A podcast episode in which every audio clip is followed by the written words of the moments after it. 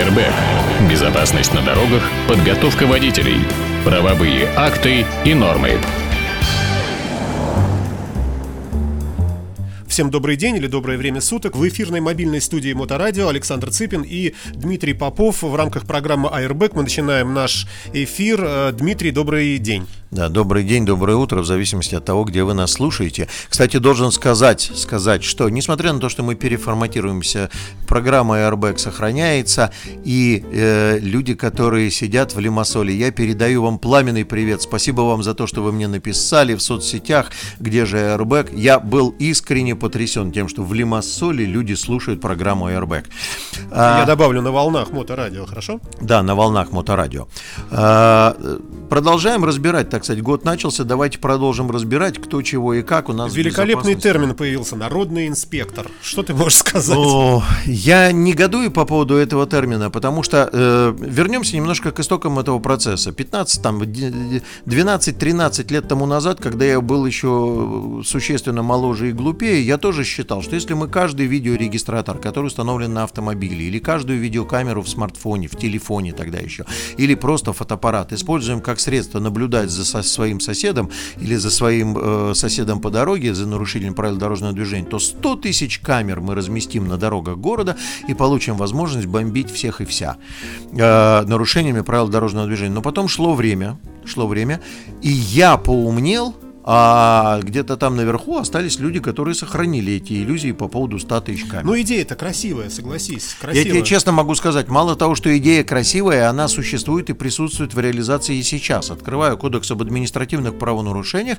там открываю раздел доказательства. В главе доказательства я нахожу документы, и в числе документов я нахожу фото и видеоматериалы. То есть, если вы, дорогие друзья, хотите каким-то образом зафиксировать нарушение правил дорожного движения в том числе, никто вас не лишает возможности, фотографируйте, снимайте на видео, после этого пишите заявление, подавайте его и прикладывайте эти фото и видеоматериалы. Вы слушаете Airbag. Э, Дмитрий, а что значит написать заявление? Это нужно взять авторучку, бумажку и э, приложить к нему вот этот файл каким-то образом, да, там фотографию, например, неправильно припаркованного автомобиля, еще что-то, и со всем этим идти в милицию физически. А нельзя ли это все делать по электронной почте? Значит, давай не будем путать все-таки да. слушателей красное и кислое, потому что э, э электронной почты не присутствуют вот в э, описании, так скажем, административного процесса, связанного с нарушениями, пока речь идет о том, что фото и видеоматериалы могут являться доказательствами заявления, нужно в бумажном э, материале представить.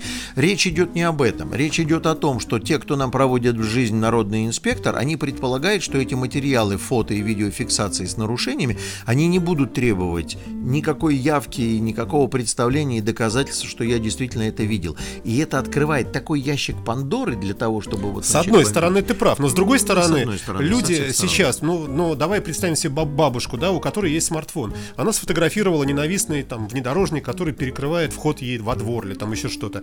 Но э, и одно дело, когда она могла бы это отправить по электронной почте, написать там, что так и так в такое-то время, вот я, вот мой телефон, звоните, если что. Это один разговор. А если ей нужно написать бумажку и идти куда-то, неизвестно куда, в отделение полиции, сдавать, то это сразу отсекает бывает, ну... Шикарно. Так надо было тогда говорить не о том, что мы предоставляем людям возможность безвозмездно, то есть даром, безответственно посылать фотографии того, что они считают нарушениями, а мы вводим систему электронного документа оборота при принятии заявлений. Если у тебя есть аккаунт на госуслугах и у тебя есть ИЦП, то тогда ты можешь послать заявление. Но ты должен быть готов, что тебя пригласят в качестве свидетеля. Речь-то идет, Саша, о другом. Речь идет о том, что мы даем людям возможность безнаказанно посылать э, различного рода указания. Вот я проводил проводил эксперимент в канун Нового года с народным инспектором. Проводил эксперимент среди водителей профессионалов и непрофессионалов. Все знают мой канонический и хронический вопрос, который является для меня индикатором, хорошо или нет ты знаешь правила дорожного движения. Я всех спрашивал, в каком случае правила дорожного движения обязывают водителя пересечь сплошную линию разметки. Значит, процент сдавших мой экзамен 10%. Airbag. Airbag. Ну, я, наверное, в 90 Я тоже я не знаю. Ты а по- я... пугаешь такой постановкой вопроса. Да, давай так я тебе скажу. Давай, давай будем исходить из того, что сначала я расскажу, что будет из этого при условии народного инспектора. Значит, э, вот есть транспорт, 10% пересекли сплошную линию, и они убеждены, что они не нарушают правила дорожного движения, а 90% не пересекали ее, потому что в их мозгу, что сплошную нельзя пересекать, и они находятся с этой стороны.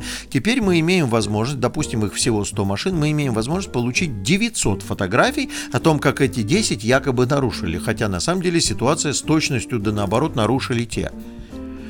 Ровно такая же ситуация, я приводил уже этот пример, когда мы стоим на Троицком мосту в сторону Марсового поля, 500 машин стоит на проезжей части, из них 30 э, машин объехали эту пробку по трамвайным путям Троицкого моста и подъехали к перекрестку быстро, не стоят в этой пробке.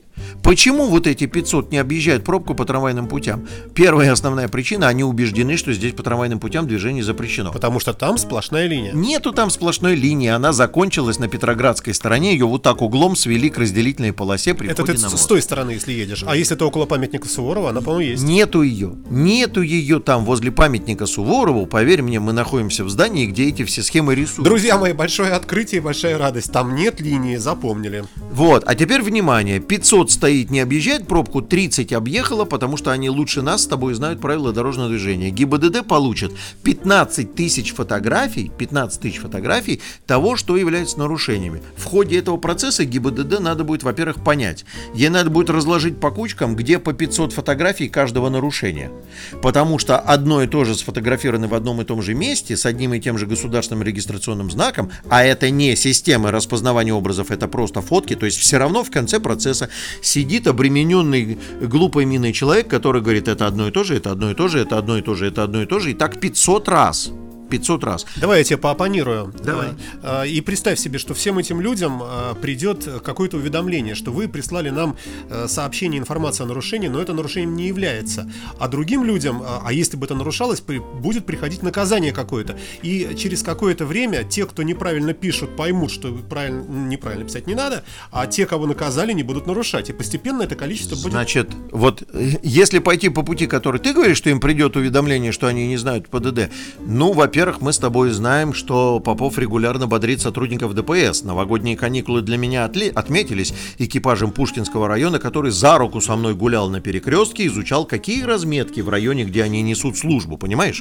А то ну, сотрудники ДПС несут службу и не знают, какие у них технические средства организации движения в районе дислокации. Ну, бог-то с ним, бог-то с ним.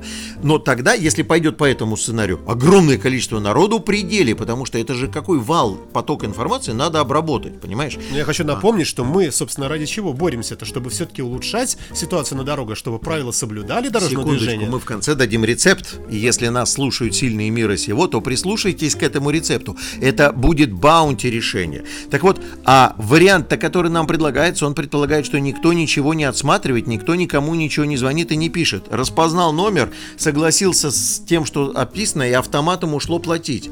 Бюджет наполним 100%, потому что если это будут 500 или 1000 рублевые штрафы, приблизительно половина из тех, кто получил эту бумагу, даже не будет разбираться. Скорее всего, что они через приложение платить штрафы будут отправлять эти деньги, а потом уже выяснять, где, что, когда и как. Бюджет наполним. Люди, которые захотят разбираться с этой ситуацией, они окажутся в очень сложном положении, потому что им придется потратить свое. Они не пострадавшие, они не виновные. Им придется потратить свое время и ходить уже ногами в ГИБДД и доказывать, что они не верблюд. И это будет сложный процесс, потому что им им надо вычленить, какие технические средства организации движения в этом месте, какие знаки, разметки, доказывать, что это он был, что это не он был. Масса проблем. У честных, добропорядочных людей, хорошо знающих правила дорожного движения, никаких проблем у людей, которые правила не знают, но убеждены, что это наоборот. А если какая-то ответственность будет за то, что э, ты послал фотографию, обвинил человека в нарушении прав, оказался неправым и сам заплати, например, почему не, не придумать так? Ну, во-первых, мы э, загрузим загрузим суды работой, потому что это уже будет судебное Это решение. их работа. Мы сейчас ведь говорим об улучшении дорожной Саш, ситуации. У, я, мы сейчас дадим рецепт в конце, понимаешь? Потому что ответственность, во-первых, нашего человека наличие ответственности не останавливало и никаким образом не разрешал ситуацию. Вот, вот когда мне говорят, что я думаю про народный инспектор, я говорю, я очень ставлю эту тему под сомнение, Почему? Потому что э, у меня много возникает вопросов по поводу квалификации тех, кто устанавливает, а был ли мальчик, а факт административного правонарушения. То есть есть правонарушение или его нету. И это очень серьезный момент. Поэтому у меня есть Соломоново решение. Оно такое Соломоново-Соломоново. Я когда большим гаишникам в погонах говорю, они говорят, так вот, вот же оно. А почему мы не находим консенсус между народным инспектором и э, должностным лицом, которое в погонах обременено присягой по защищению интересов общества, по защите интересов общества. Давайте сделаем апробационный пул.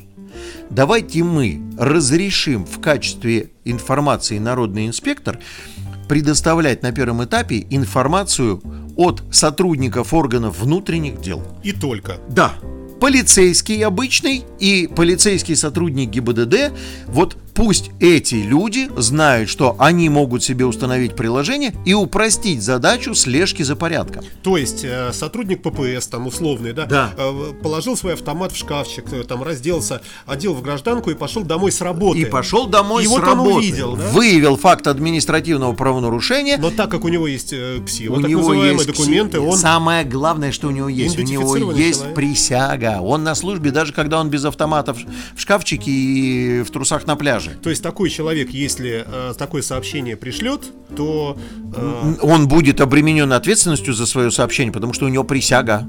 Он какую-то присягу давал стоять на интересах, на страже интересов граждан и так далее, так далее, так далее. Если оно будет недобросовестное, то у нас будет достаточно просто вычислить, кто это прислал, вызвать его на ковер и сказать, браток, еще разок, и ты погончики свои вот сюда положишь. Вместе с ними зарплату, ну, так это удостоверение то, о чем мы и говорили, об ответственности тех, кто будет присылать Правильно, только здесь их ограниченное количество раз. Есть возможность провести с ними инструкторско-методическое задание, научить их, что есть нарушение, что нет. Два. И у них это есть, в общем, охрана правопорядка в должностных обязанностях три. Это на самом деле просто механизм упрощения для них решения их своих собственных служебных задач. Никто попало, не 146 миллионов от младенца до умирающего старика, а совершенно четко понятные определенные люди. И тогда станет обоснованным, в том числе и концепция, почему мы сокращаем ДПСников. Потому что мы им упрощаем функцию слежки за нарушением правил дорожного движения. Airbag. И этот самый сотрудник дорожно-патрульной службы, проходя мимо, э, значит, места, где неправильно припаркованы автомобили, возле Александринского театра знак висит, и 20 автомобилей припаркованы. Он мимо проходит и думает, дай-ка я на почетную грамоту настругаю, а там, глядишь, и премия. И всех их один за другим фотографирует и отсылает. Он выполняет свои должностные обязанности, он решает задачу быстрого реагирования на нарушение правил дорожного движения, но есть обратная связь, он должностное лицо возвращает процесс. То есть отвечает за свои отвечает слова. за свои слова. И вот такой народный инспектор мне нравится. Как сейчас происходит? Ну, он идет мимо, он думает, я не на службе, протокол письменный составить не могу, эвакуатор вызвать не могу, потому что мне с ним по контракту. Сообщите о нарушении, а нафига мне это надо? Мне от этого ни горячо, ни сладко. Надо мной То есть посмеются. процедура будет легкая, если будет мобильное приложение для смартфонов, для всех платформ. Сейчас у всех смартфоны есть. Да, Он действительно да, идет с работы, мимо Александринки, видит, сколько можно уже здесь парковаться. У него совесть срабатывает, да? И он их фотографирует, всех отсылает. Людям приходит большой штраф. Они, а, что, как? А, там говорит, а вот, пожалуйста, вот э, Сотрудник ДПС, сотрудник ППС, сотрудник органов внутренних дел, которого никогда не составляет проблемы. Человек пришел и говорит, а я не нарушал, а давайте вызовем Иван, Иванов Иван Иванович. Тем более, что, обрати внимание, у нас законодательство устроено таким образом, что безапелляционность, презумпция достоверности того, что говорит сотрудник э, органов внутренних дел, она закреплена в кодексе. Поэтому об- обустроить их вот этим приложением и возможностью, это вообще даже не идет в разрез с законодательством. Это просто автоматизация, оформление нарушения и решение всех проблем для них. Это была программа Airbag, но она еще не заканчивается. В эфирной студии, в мобильной студии Моторадио Александр Цыпин и Дмитрий Попов. Дима, к тебе народный вопрос. Нам много пришло вопросов на одну и ту же тему. Открылась Поклонно-Горская улица. А, ну, ты, наверное, предугадаешь вопрос. Вот те люди, которые едут из Коломяк и поднимаются наверх на Поклонную гору, они вынуждены каким-то образом перестроиться влево, поворачивают только направо, светофора там нет, а, съезжают вниз до завершения разделительного барьера, там стоят долго разворачиваются, и самая страшная мука вот этого всего процесса это в часы пик. Что ты скажешь как представитель э, организации, нет, представитель Дирекция по центра- организации дорожного Да, движения. прошу. Хотя, в общем, это не наш вопрос, потому что не мы строим эти виадуки и всякие раз- разного рода развязки. Да нет, тут дело как раз в отсутствии светофора. Подожди секундочку, в отсутствии светофора. Помнишь анекдот про Леонида Ильича Брежнева, который отвечает на вопрос, почему при переходе от социализма к коммунизму жрать нечего? И он говорит, а между прочим, дороги никто кормить и не обещал. Вот. А кто сказал, что он там должен быть? Но логика подсказывает. Большая Логика магистраль. подсказывает, что его там быть не должно, потому что по полному проекту там должен быть туннель под проспектом Энгельса в Поклонной горе, выходящий туда дальше на Северный проспект. Никто и не закладывал этих всех решений, когда закладывался. Ну а вы-то на что? виадук. Вы же казаки. вы Подожди, же- подожди. Вы же конница. Подожди, мы какая мы конница? У нас есть адресная инвестиционная программа, в которой финансирование рас- расписано в соответствии со стратегиями Да и другими пле- плевать на деньги. Мы говорим схемами. о серьезной проблеме в городе, которая Да-да-да-да, образовалась. по- подожди. Вложили кучу денег. Прекрасный виадук, я по нему езжу периодически. Ничего прекрасного в нем не вижу. Вот я ничего прекрасного в нем не вижу. Вопросы к тому, кто вложил деньги и кто ждал, что это развяжет какие-то транспортные проблемы. Давайте порассуждаем немножко с математикой Пупкина в картинках и приложениях.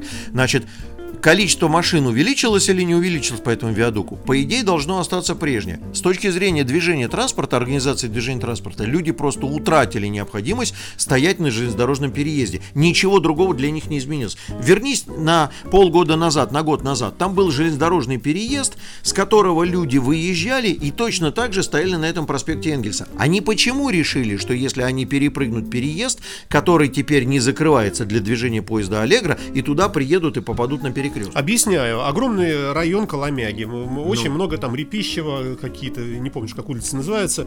Э, живет очень много людей. Ну. И они оттуда сейчас ездят, наверное, туда на, на набережную стараются выехать или э, к Черной речке как-то, чтобы в центр на работу пробраться. Теперь появилась еще одна возможность выскочить на проспект Энгельса. А, вот. Но многие не едут по вышеописанной причине. Ну, про- проблема, она никак не изменилась. То есть, ну, как, пол- полный транспортный коридор вот этого строительства, это когда этот виадук сочетается с туннелем и другими архитектурными моментами, которые выводят этот весь поток на Северный проспект. А Дальше почему не сделать на перпендикулярный, э, просто обыкновенный, пер- ну пускай он будет чуть кривой, но светофорный э, перекресток, который будет открывать зеленый свет прямо сразу на северный. Ну, я вот сейчас тебя очень сильно расстрою, но дело в том, что Поклоногорская улица не находится соосно с Северным проспектом. Ну, почти. Ну, старая, Нет, старая нет, за. Нет, она не находится соосно с Северным проспектом, который имеет две проезжих части. Поклоногорская существенно уже Северного проспекта смещена асимметрично. Если мы хотим сделать какие-то разъезды для того, чтобы совершить движение прямо, то в этом случае нам придется ввести четырехфазную схему, и мы соберем транспорт весь, который двигается по Выборгскому шоссе и по Энгельсу оттуда, от метро проспект Просвещения, понимаешь?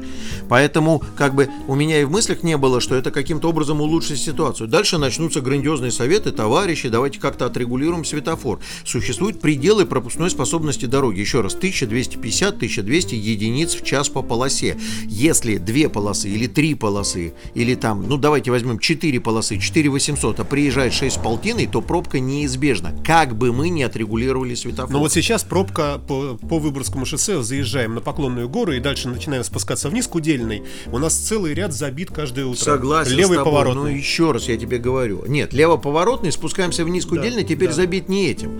Теперь он забит другим. Вот эти, которые проехали э, через Поклоногорский виадук, Я они про них и говорю, туда, да. И они стоят на разворот, потому что им налево. Правильно. Скажи мне, пожалуйста, Ну, они Саша, же занимают ряд. Подожди секундочку. А почему они не поехали по парашютной через Суздальский, через Каменку выезжать туда же? Ну так представляешь, какой крюк. Вот Какой? Человек живет тут С то- рядом. Нет, с точки зрения перепробега крюк на самом деле, во-первых, не очень большой. Во-вторых, они просто поддались соблазну, что они находятся ближе. Мы с вами живем в мегаполисе, и короткая дорога не та, которая короткое расстояние между двумя точками. Мы изучали здесь, пытались моделировать этот вопрос, касающийся, давай-ка дадим мы им полуфазу, допу- допустим, на какой там, я не знаю, на Янатаевской, отрубим встречный поток, дадим им полуфазу для того, чтобы они могли развернуться. Мы не можем этого сделать, потому что нам в этом случае надо закрывать левые повороты в сторону удельных кварталов, вот сюда вот всех, которые есть. Если кто, если кто следит за э, нашим творчеством, то э, введение полуфазы, так называемой отсечки, многие не знают, что вот эта отсечка, которую вводят для того, чтобы поворот налево повысить пропускную способность, она предполагает запрет встречного поворота налево, иначе мы набьем машин. А мы не можем, потому что у нас на удельных кварталах, это вот между проспектом Энгельса и железной дорогой, огромное количество поворотов налево, огромное количество жильцов, и они туда попадают только от Светланы с поворотом налево. Мы не можем закрыть эти повороты, и, соответственно, мы не можем сделать полуфазу. То есть твой вывод, э, что Мой вот вывод, как... что это незаконченное строительство, которое не предполагало, что оно разрулит ситуацию, оно замечательно решает проблему перекрытого переезда для э, скоростных поездов Аллегра, но в общем оно и не должно было решить э, эти проблемы. Да, и реконструкция светофора, в общем, как бы там и не предполагалось, насколько я понимаю, потому что большой проект предполагал более серьезное другое строительство. На самом деле, на самом деле у этого э, путепровода очень сложная судьба. Там несколько раз менялись подрядчики, и поэтому то, что его сейчас достроили, это скорее, чтобы не оставлять его в долгострое, а не для того, чтобы он сейчас решил какую-то транспортную проблему. Сейчас будет новый период цикл строительства, будут новые аукционы, конкурсы, и возможно, что этот э, туннель будет пробит там, или какой-то мост дальше с выходом на Северный проспект. Что касается перекрестка Энгельса, Северный и примыкания Поклоногорска, еще раз посмотрите на схему, на карту «Спутник». Там не соосное размещение Северного Поклоногорской, там в принципе невозможно сделать э, двухфазную схему и даже трехфазную невозможно. Ну, такой буквой ЗЮ нельзя? Там, да, очень похоже. Нет, но буква ЗЮ. Для того, чтобы сделать буквой ЗЮ, я тебе поясню. Это значит, мне надо здесь закрыть поворот налево и здесь закрыть поворот. Дим, не рисуй на столе, люди не понимают. Я понимаю. Ну, в общем, э, вот несоосное размещение дорог на перекрестке, когда оси дорог не совпадают, в этом случае повороты налево либо надо запретить, либо надо по очереди выпускать транспорт. Э, потому что иначе они при выполнении поворота бьют друг дружку, поскольку конфликтность э, траекторий. Ну, давай в завершении программы пожелаем все-таки хорошего, счастливого пути всем и э, отметим еще раз, напомним, что это была программа Airbag, мобильная студия Моторадио. Дмитрий Попов э, здесь у нас был. Не совершайте действий, которые называются опасное вождение, потому что я не в силах его идентифицировать. Всем удачи. Всем удачи, спасибо. Airbag. Безопасность на дорогах, подготовка водителей, правовые акты и нормы.